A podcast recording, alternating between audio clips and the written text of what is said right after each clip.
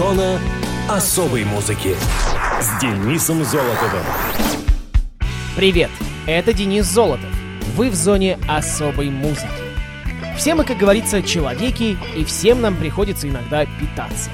А что делать? И, разумеется, для этого нам нужны продукты. И продуктов, как бы это ни было печально, многим часто не хватает.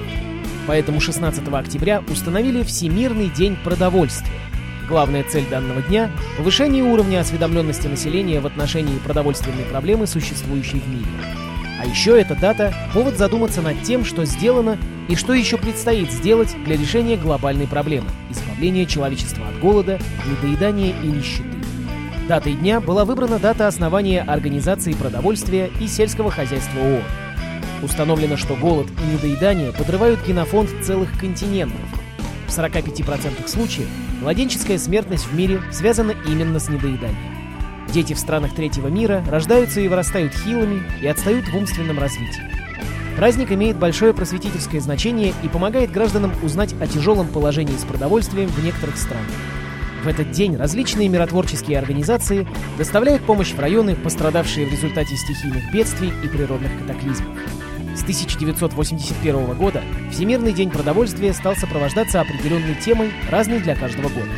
Это было сделано для того, чтобы осветить проблемы, требующие немедленного решения, и сфокусировать общество на решении первоочередных задач. Говорят, уже начали искусственно выращивать мясо и другие продукты питания. Что ж, будем надеяться, это окажется хорошей помощью в деле удовлетворения продовольственных потребностей нашей планеты. Ну а теперь давайте поговорим про музыкальные даты и события второй недели октября. Муз-события. 11 октября 1990 года группа Nirvana отыграла первый концерт в обновленном составе. Новым барабанщиком команды стал Дэйв Гроу. Концерт прошел в клубе North Shore Surf Club. Еще в конце 89-го Курт Кобейн отметил в интервью, что музыка группы меняется.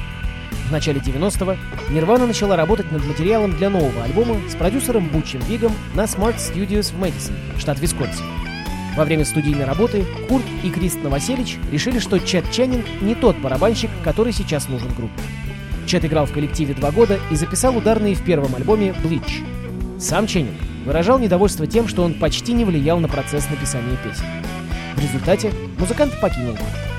Несколько недель на барабанах играл Дейл Кровер из The Melvins, после чего его заменил ударник группы Mud Honey Дэн Питерс. С ним Нирвана записала песню Sliver, которая в 90-м году вышла в качестве сингла. Через несколько недель Бас Осборн из Melvins познакомил Курта и Криста с Дэйвом Гроу, который тогда играл в вашингтонской хард-рок команде Scream, распавшейся в сентябре того же года. Спустя несколько дней после приезда Гроула в Сиэтл, Курт и Крист устроили ему прослушивание. И, как впоследствии говорил Новоселич, через две минуты знали, что он был подходящим барабанщиком. Сам же Гроу был иного мнения. Он вспоминал, я сидел в комнате с ними и думал, что это и есть Нирвана, потому что на обложке альбома они выглядели как настоящие психи. Тут просто какой-то маленький парень и еще этот здоровый. Но первые же репетиции, а вслед за ними и концерт, показали, что Гроу ошибался. Он был далеко не первым барабанщиком банды, но задержался дольше всех предыдущих до самого конца. Да и на звук коллектива он повлиял заметнее всех прочих. В итоге Гроу переехал в Сиэтл, где и прожил следующие несколько лет. Играя в Нирване, Дэйв написал множество собственных песен, но так ни разу и не предложил своим товарищам их исполнить. Однажды, отвечая в интервью на вопрос, почему так вышло, он даже отбивался бородатой шуткой, что сказал барабанщик перед тем, как его уволили. «Парни, я тут песню писал». Ну, зато он оторвался в Foo Fighters. А в эфире все-таки Нирвана. Трек будет называться «Come As You Are».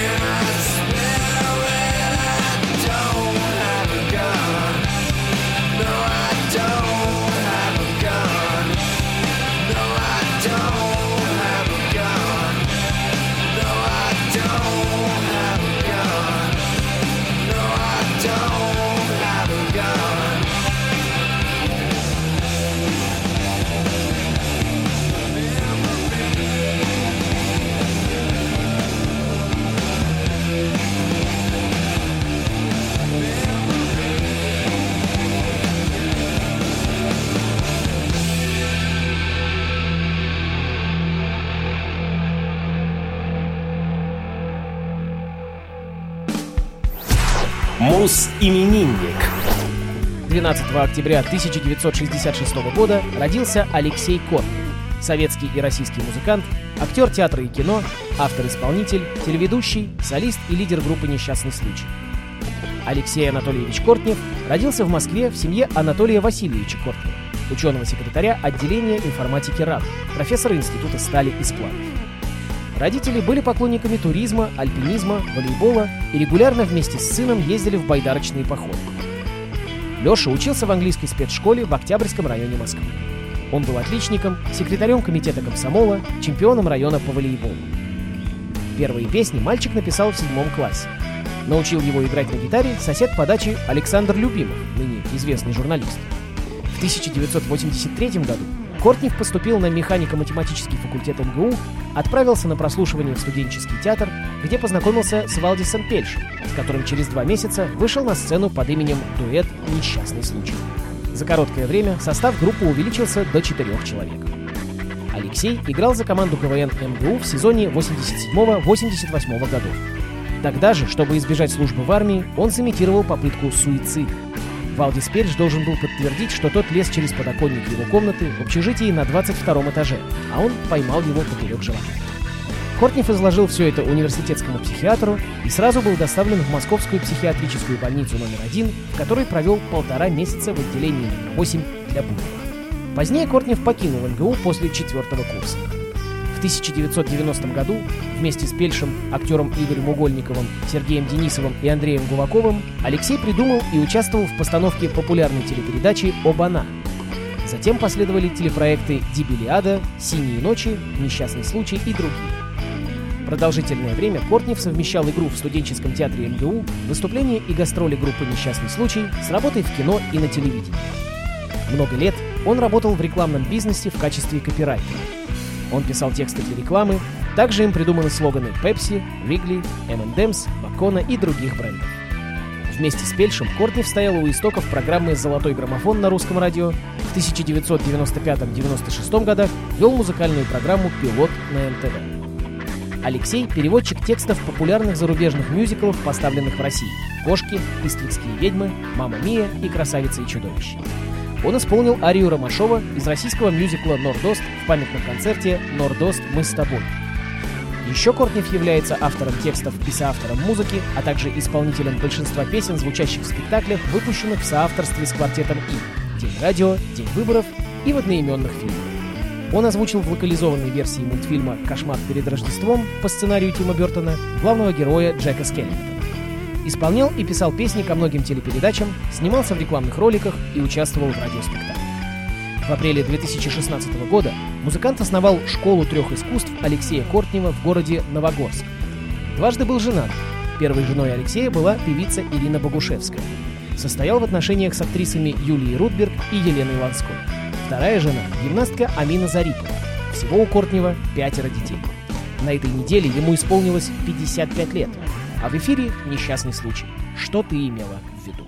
Мы познакомились с тобой позапрошлой весной. Уже на следующий день ты привела меня домой. Ты говорила мне сядь, говорила мне встань Потом, наверное, устала и легла на диван. Я понял, это намек, я все ловлю на лету. Но не понятно, что конкретно ты имела в виду? Вот я не понял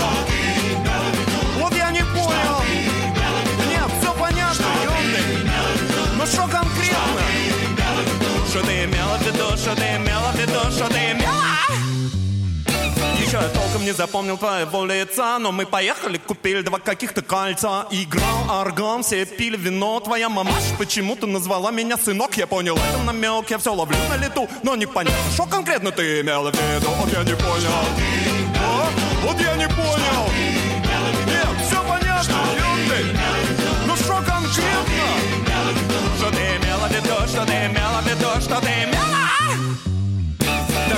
Думала, я сплю, но я-то видел, дружок, как ты мне сыпала в суп какой-то белый порошок. Кой странный вкус темнеет в глазах, и ты сказала, окей, до встречи в небесах. Я понял, это намек, я все ловлю на лету, но непонятно что.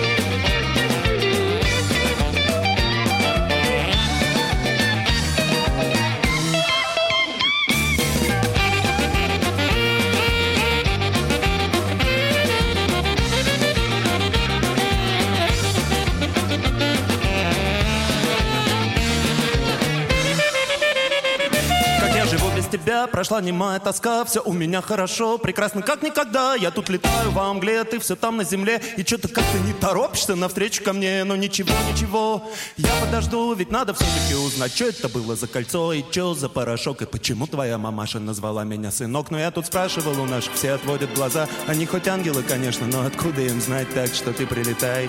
Я очень жду, хотя ты знаешь, хотя ты знаешь. Мне кажется, я начал понимать, что ты имела. Что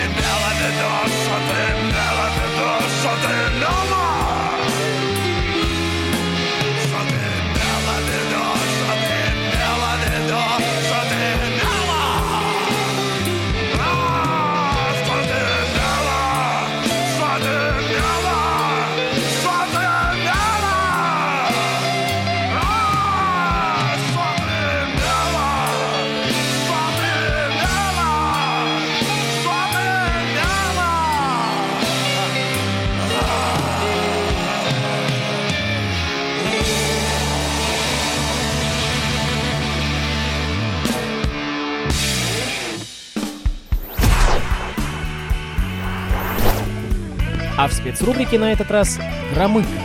И это не фамилия советского партийно-государственного деятеля и дипломата. Это название карельской группы. Громыко — это квинтет из Петрозаводска, образованный в 2014 году участниками групп «Револьвер» и «Супермотозоидс».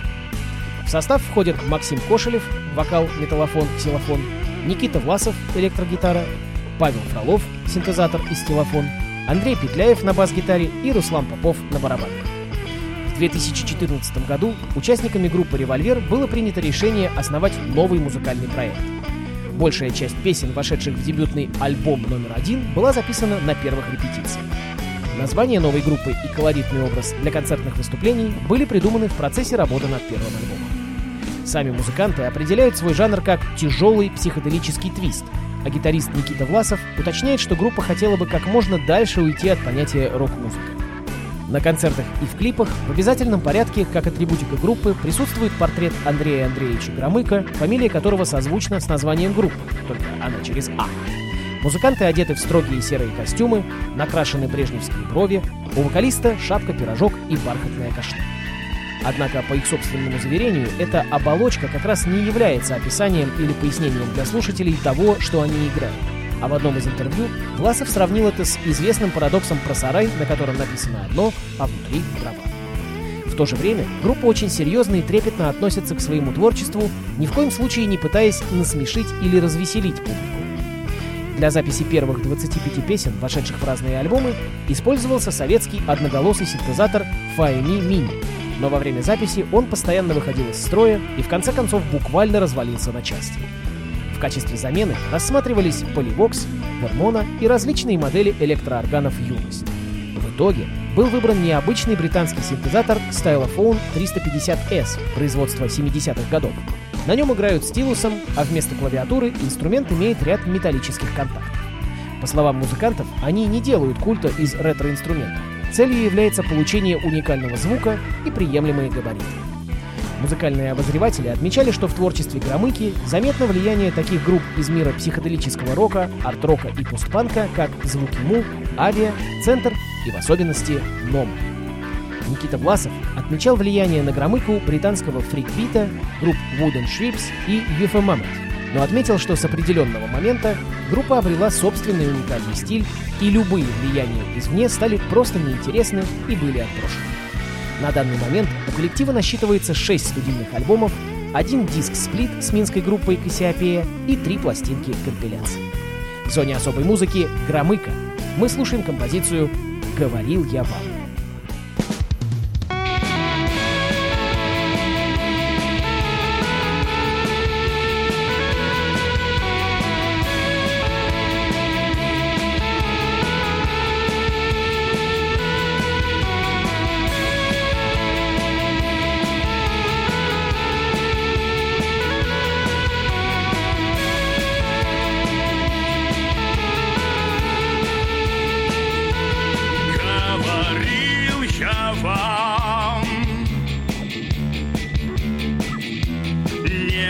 слушали.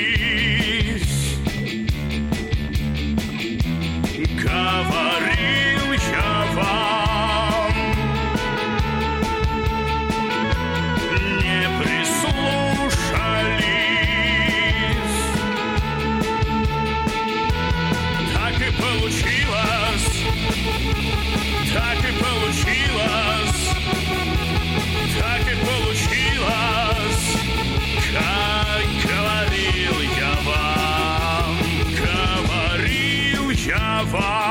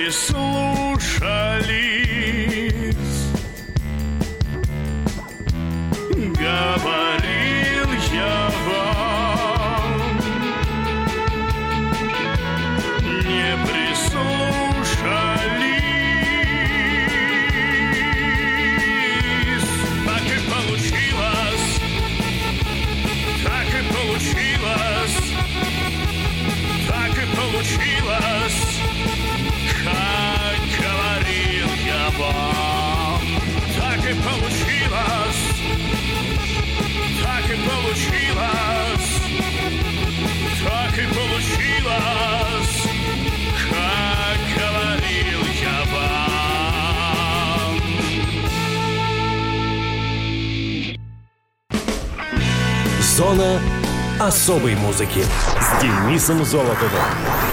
Хочешь услышать о своем любимом исполнителе? Записывай адрес зона дефис музона собака яндекс.ру. А на сегодня все. До встречи.